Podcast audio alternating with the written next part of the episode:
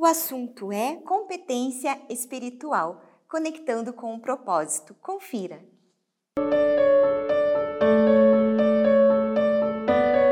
Indaqueia, que bom conversar com você mais uma vez. Que bom que pelo menos todo ano a gente pode se encontrar para conversar um pouco. Muito obrigada. Eu que agradeço o convite, é fantástico estar aqui, né? Principalmente pelo tema que a gente vai conversar hoje. Isso, nosso tema é justamente competência espiritual. Você pode comentar para a gente o que vem a ser? Competência espiritual é a capacidade que a pessoa tem em encontrar o seu sentido de vida, ou seja, a capacidade da gente alcançar outras potencialidades, de viver plenamente e descobrir qual é a nossa missão, nosso propósito. E é possível a gente desenvolver essa competência espiritual? Ou que competências nós precisamos desenvolver para estarmos, né, para conseguirmos desenvolvê-la? Sim, é possível. Só que é uma grande caminhada e um caminho muitas vezes árduo. Porque o primeiro passo é você ter a expansão da tua consciência. Normalmente, no nosso dia a dia, a gente está muito preso às situações e ao modelo mental, ao padrão de crenças que nós temos e de valores. Então, a gente faz uma leitura muito fina da realidade. E não nos percebemos e às vezes não nos conectamos com sentimentos, com autoconhecimento, né? que é a base para o desenvolvimento da competência espiritual, a autoobservação, a meditação. Então, é procurar ampliar o nosso campo de visão, né? de olhar as coisas de uma forma diferente. E uma, algumas competências são a questão da educação, a responsabilidade em assumir o protagonismo da sua vida, tem a autoconsciência, né, de eu ter a ciência do que, que eu estou fazendo, a serviço do que eu estou aqui nesse planeta, o impacto das minhas ações no dia a dia, a cooperação, a alegria, uma coisa que todos nós sempre precisamos, né? aquele kit básico, a educação, das palavrinhas mágicas, mas principalmente eu vejo que é um olhar para a humanidade como todos somos um. Sim, isso é essencial. E de que maneira a competência espiritual ela afeta o dia a dia das pessoas? Ela integra o dia a dia das pessoas.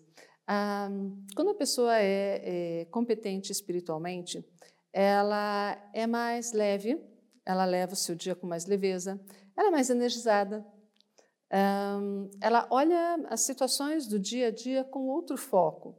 Então, muitas vezes a gente vê alguma situação, é como se a gente fosse um, um recorte na vida é, de uma pessoa. Então, você vê uma situação que às vezes aquilo pode te afetar num primeiro momento, né? Uma situação de trânsito, por exemplo, ou uma situação de um colega de trabalho que pode responder de uma forma um pouco mais é, ríspida, agressiva, e já vem aquela questão do julgamento, né? Ah, o que, que essa pessoa está fazendo? O que, que aconteceu? O que, que eu fiz? E quando você tem a inteligência espiritual, competência espiritual, você vai parar um pouco e vai analisar o todo. E aí as suas decisões são decisões mais eh, racionais, com base no que aquilo está acontecendo, né? Então você percebe que existe um padrão energético em tudo que você faz e que a física quântica já nos provou, né, imensamente isso. Então é isso. E no ambiente profissional, isso também ocorre? Né? Quais são os benefícios que a gente pode ter sobre a competência espiritual nos ambientes de trabalho? Que bom que a gente pode falar sobre isso abertamente hoje. É, há mais de 50 anos eu estudo, desde que eu nasci. Né? Eu nasci num ambiente assim, né, espiritual, porque o pai já trabalhava com isso. Então, é, essa questão do, da espiritualidade nas empresas ela é essencial porque o clima da empresa fica mais harmonioso. É, a competitividade ela é substituída pela cooperação. Existe a questão da empatia, de eu olhar para o outro e perceber que o outro é um ser humano em desenvolvimento. Né? Ele não é uma figura estranha, não é alguma coisa do outro planeta. Né? A gente não coisifica as pessoas, a gente trata as pessoas como pessoas. Então, o ambiente de cooperação, a conexão, o relacionamento flui. Então, essa integração ela é maior e contribui também para a empresa ser mais responsável com relação ao impacto social, ao impacto ambiental. Então, é um ambiente muito mais leve. Com certeza. E nessa perspectiva, qual que é o propósito, né, o sentido da vida? Fica mais fácil também com que a gente o encontre? Sim, essa é a grande questão, né? Quem eu sou, o que eu estou fazendo aqui, né? E até, ultimamente, tem se falado muito em propósito, né? Virou até, começou muito nos propósitos da empresa, né? Empresa com propósito e o propósito pessoal. Então, o propósito é o sentido da vida. O propósito é a minha missão de existir. O propósito é você poder realizar algo grandioso. E quando eu falo grandioso, você mudar o mundo. Então, quando eu falo mundo, eu não estou falando do planeta. Eu estou falando, às vezes, do meu pequeno mundo. Primeiro, meu mundo interno. Né? Como é que eu relaciono comigo? Às vezes tem dias que eu não gosto de mim. Né? Então, trabalhar essa questão da minha autoestima, da minha autoconfiança, da minha autorresponsabilidade e perceber a diferença que a gente faz no dia a dia das pessoas vivem. Às vezes, um sorriso. E poder servir né, dessa forma, você perceber que às vezes você ouvir apenas uma pessoa que está com, com um problema e que é, quer compartilhar isso. Então, essa é, é a grande diferença no mundo, aquilo que te dá aquela sensação de plenitude, de você viver plenamente em todos os campos da sua vida. Bom, a gente leu aqui a respeito da onda 4.0, que traz como premissa a maior busca pelo propósito, né, que nós estamos comentando.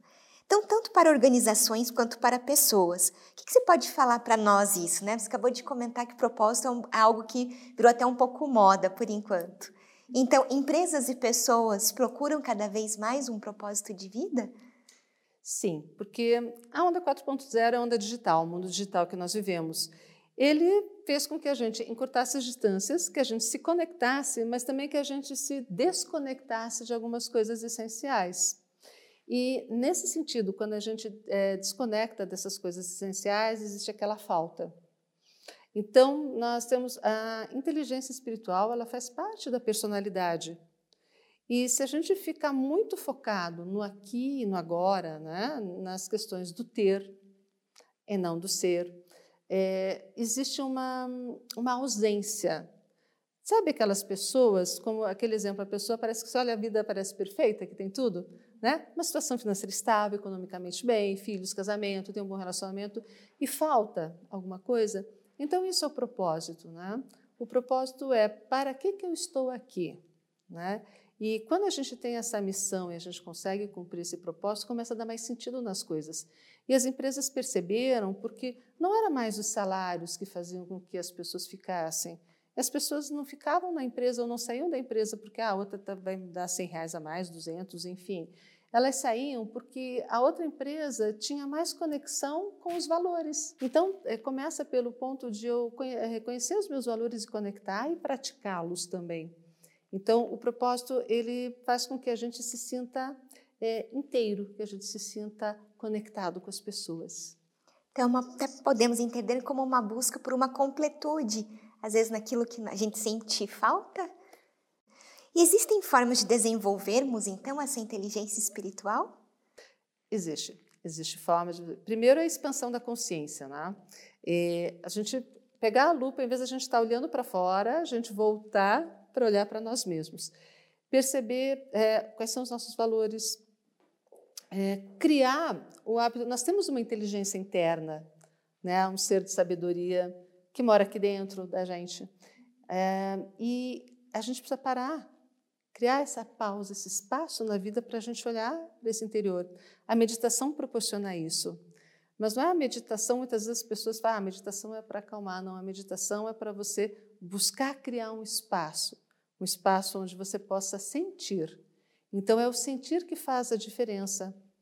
Nós somos muito racionais, Vivian. A gente é, sabe todas as coisas, né, muito no mental. Porém, a prática efetiva, a vivência, é que vai nos desenvolver. Um exemplo é o relacionamento interpessoal.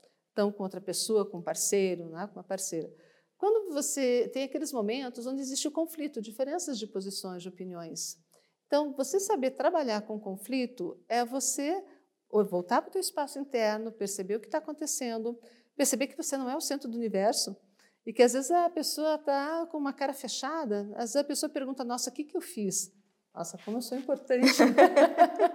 então, é, é, perceber assim, puxa, o que será que está acontecendo com o outro? Né? E poder se observar dentro desse espaço. Então, para o desenvolvimento, primeiro é criar esse espaço de sabedoria e criar um espaço para eu me perceber.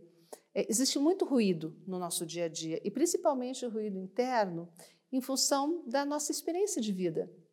Ah, para nos protegermos, a gente foi colocando camadas em nós que podem ser é, conhecidas como máscaras também. Então, camadas de proteção. E às vezes nem nós mesmos né, sabemos quem somos nós. Então, é um processo de você retirar essas camadas e descobrir né, a tua essência. É um trabalho para a vida inteira, né? É um trabalho que requer disciplina. Com bastante. Quais são as principais características de uma pessoa com inteligência espiritual? a gente começa a perceber, porque existe assim, sabe aquela pessoa que chega e ilumina o ambiente? Né? A pessoa tem luz própria.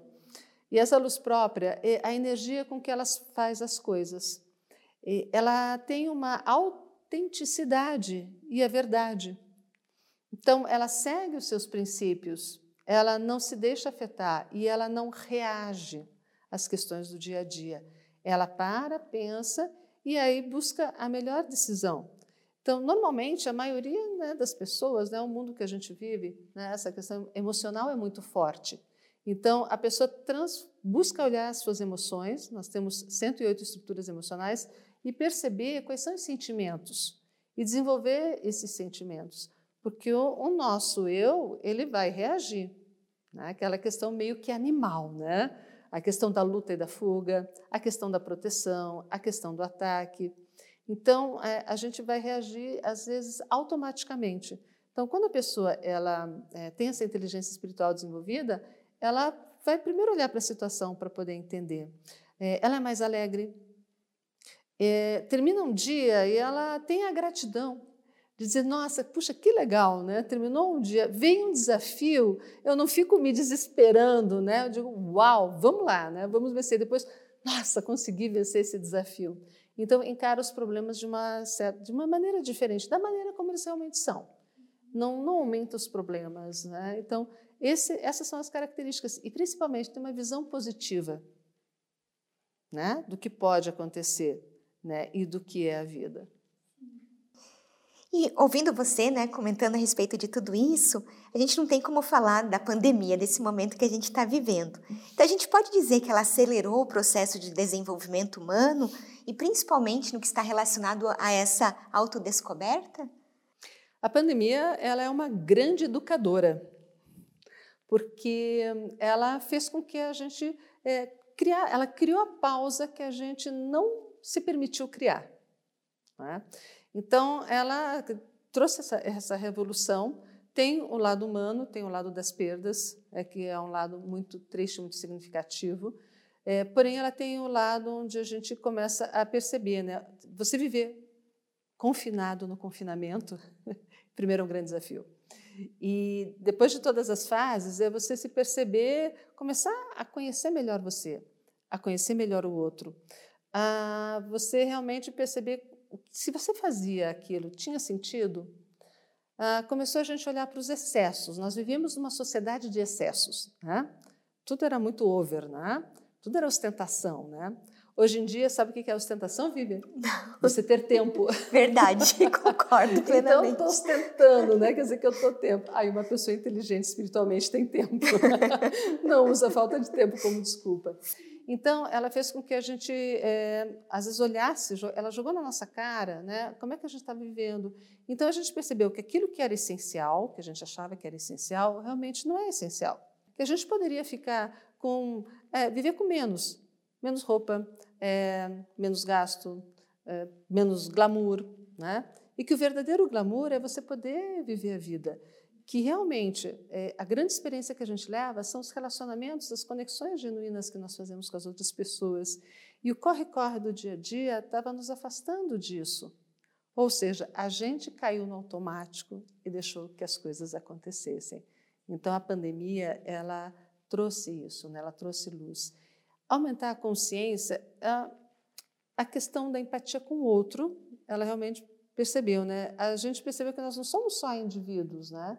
Que a minha dor é a dor do outro e a dor da humanidade ela é mais próxima. Mas a gente ainda não consegue vivenciar isso, Vivian. Ainda estamos assim arranhando, porque o individualismo ele ainda prevalece, porque nós temos muitas emoções, muitas reações ainda. E aquilo que você falou, é um trabalho de vida inteira, né? Então a gente pode concluir que a pandemia, por mais difícil que ela seja, ela de certa maneira auxiliou nesse processo da gente eh, ou amadurecer ou buscar um amadurecimento em relação a uma consciência mais coletiva, até por conta da empatia, dessa questão da gente olhar para o outro. E será que tínhamos uma consciência coletiva, você acha, antes da pandemia? Uh, olha, estudando há bastante tempo esse tema, a gente percebe assim: é, existe uma consciência coletiva, mas nós não sabemos. Então, existe uma inconsciência coletiva. A grande verdade que eu vejo, aliás, não existe grande verdade, né? É tudo verdade relativa de ponta, né? E a pandemia fez com que a gente pudesse perceber é, o todo, né? E coisas que no dia a dia, antes, né, na, na, na vida, com o ritmo que a gente estava levando, a gente não, dava tanto, não levava tanto em consideração, ela trouxe mais perto, ela trouxe para a porta da nossa casa. Hoje, quem não teve uma perda na família, ou muito próximo, ou um amigo muito próximo, ou né, se sentiu né, eminente, ou mesmo passou pelo Covid. Né? E mesmo em situações, eh, eu tive uma situação particular de levar minha mãe no hospital e perceber o, o, o grupo de saúde é, questionando, dizendo assim, puxa, a gente precisa de um leito de, de UTI para um paciente que estava infartando. E não tinha, porque estava lotado pelo Covid. E aí, sabe aquela sensação de que, na espera dele, você percebe, meu Deus, está acontecendo aqui do lado. Né? E, e você vê toda a comoção que teve. Então, eu vejo assim, ela fez com que a gente parasse e ela é, mostrou na nossa cara, né? Olha só, né? você não está sozinho, você faz parte de um todo. É, quantos grupos de oração que, que começaram, né? Quantas pessoas que estão fazendo energização e radiação pelo planeta? Quantas pessoas que estão elevando o seu pensamento, porque a partir do momento que eu coloco energias mais densas, eu penso na tristeza, na perda, na morte, a gente né, se fecha. Então, é um momento que é um momento triste, mas vamos levar essa tristeza com verdade, né, com autenticidade. Então, ela fez com que a gente percebesse né, essa questão dessa, do coletivo. E isso começa, a gente começa a engatinhar no processo da consciência coletiva. Uhum. Ainda, né? Isso. Aos pouquinhos a gente vai chegando. Passos de bebê, mas a gente chega lá, né? Isso, é, isso que é importante. E a energia do pensamento e os futuros plurais? O que, que você pode né, comentar para a gente a respeito desses dois tópicos? Pensamento cria muito mais do que a gente né, uhum. possa é, perceber. Por quê? Porque a partir do momento que a gente pensa, a gente é, coloca uma energia nisso. Né? E o pensamento dissociado do sentimento é uma coisa. Né? Eu só pensar, eu fico no racional. E eu fico muito no concreto. Quando a gente coloca o pensamento, a intenção, né, que é o viver, que é o vivenciar, a gente acaba dando forma para aquilo que a gente quer. É, eu estudei né, sobre futurismo, pela W Futurismo Brasil, e tive a oportunidade de conectar assim que existem, não existe um futuro, né? É, e ninguém pode é, adivinhar o futuro. Né? O que existe são futuros plurais. E a gente pode ouvir os sinais do que está acontecendo, né? não só as tendências, e a gente perceber, tem o futuro, aquele futuro possível que se fala, bom, se as coisas continuarem assim, vai acontecer isso. Aquele futuro super, mega diferente, né? que é o futuro que você fala, uau, né? de inteligência artificial e outras coisas que já estão batendo a porta. Tem um futuro desejado.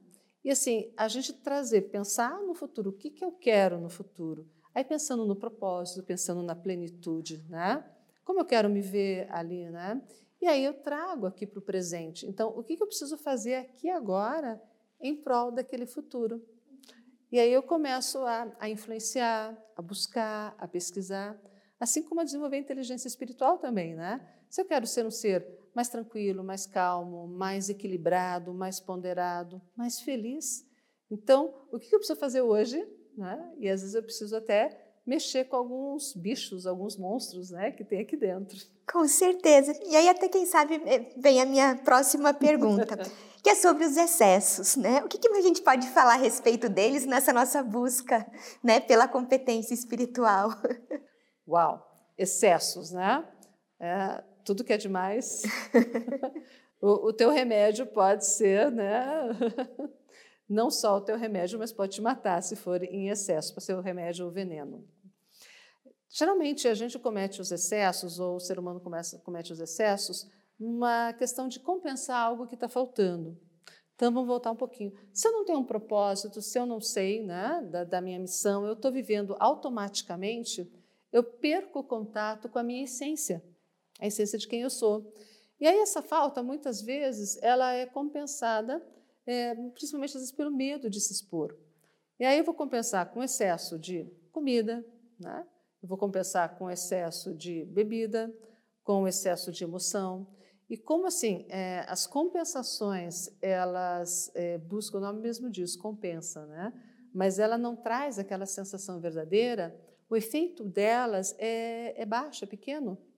Então, é, quando você faz um elogio verdadeiro para mim, uau, nossa, é, né, eu sinto isso de verdade, é uma conexão de coração, isso tem uma potência alta. E se eu não sinto isso no dia a dia, então eu vou comer um doce, né? Mas o doce ele me dá aquela sensação imediata, depois vem a culpa. é, dizer, puxa vida, eu não deveria ter comido aquele doce, né? É, então é assim, os excessos eles nos tiram do nosso eixo.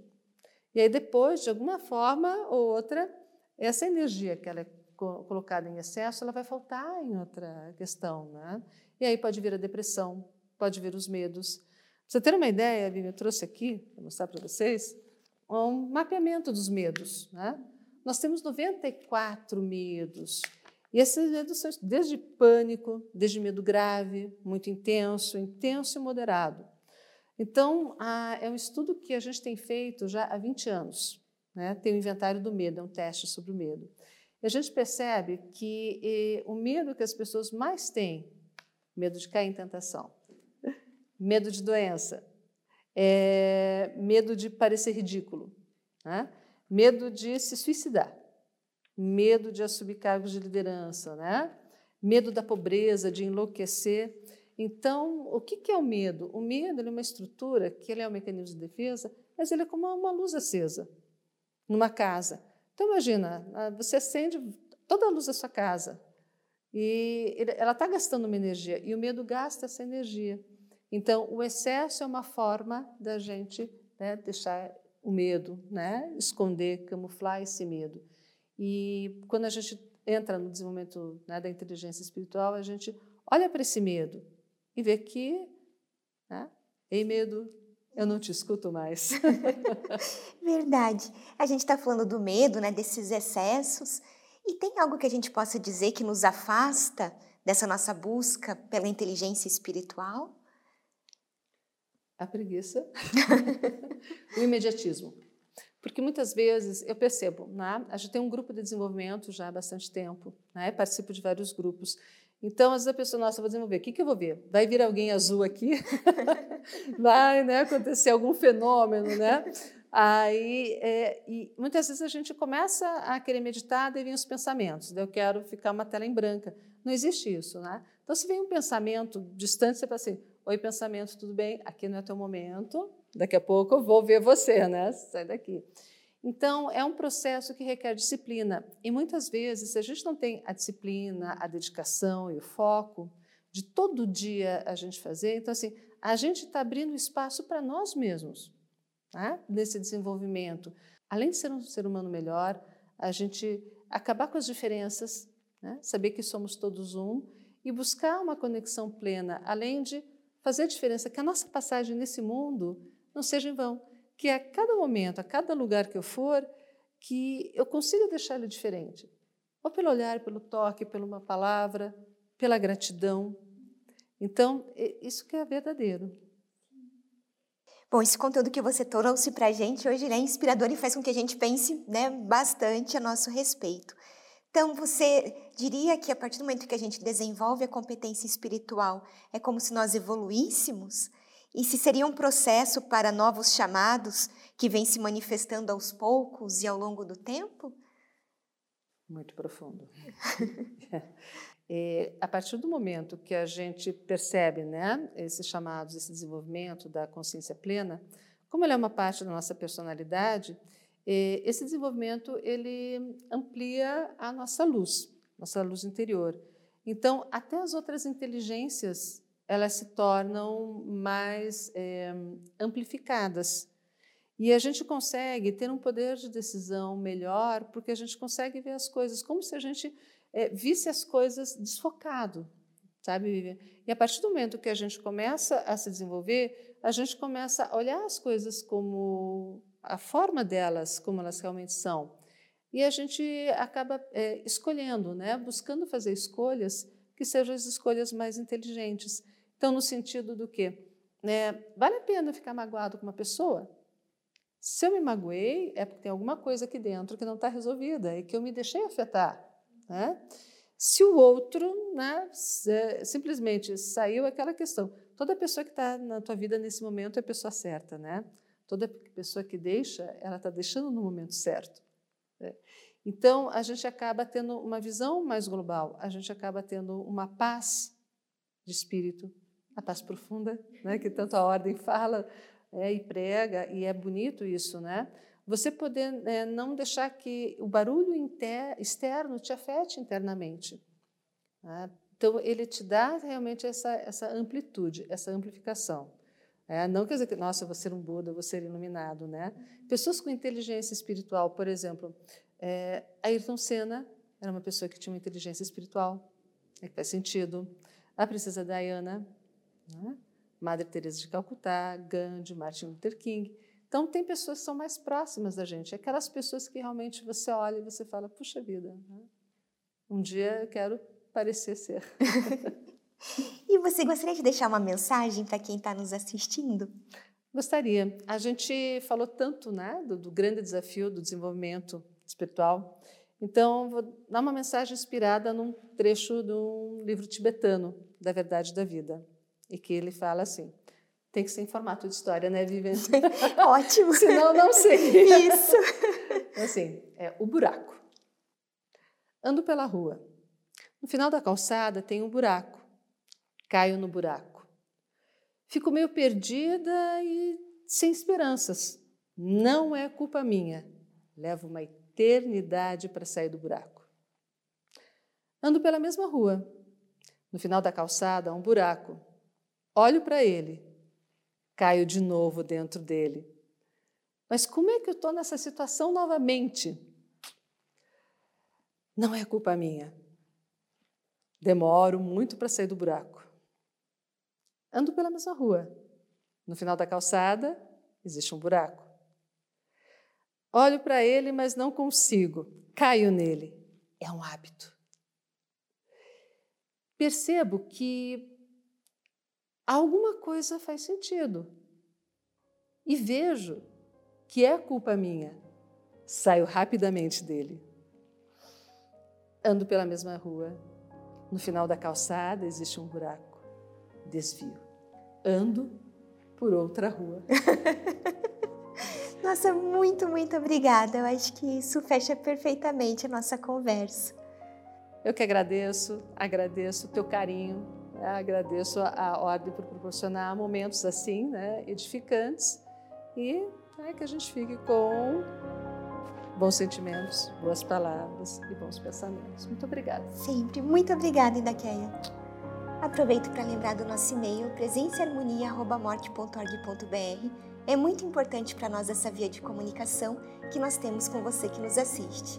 Agradecemos a participação conosco hoje e até o nosso próximo encontro. Paz profunda!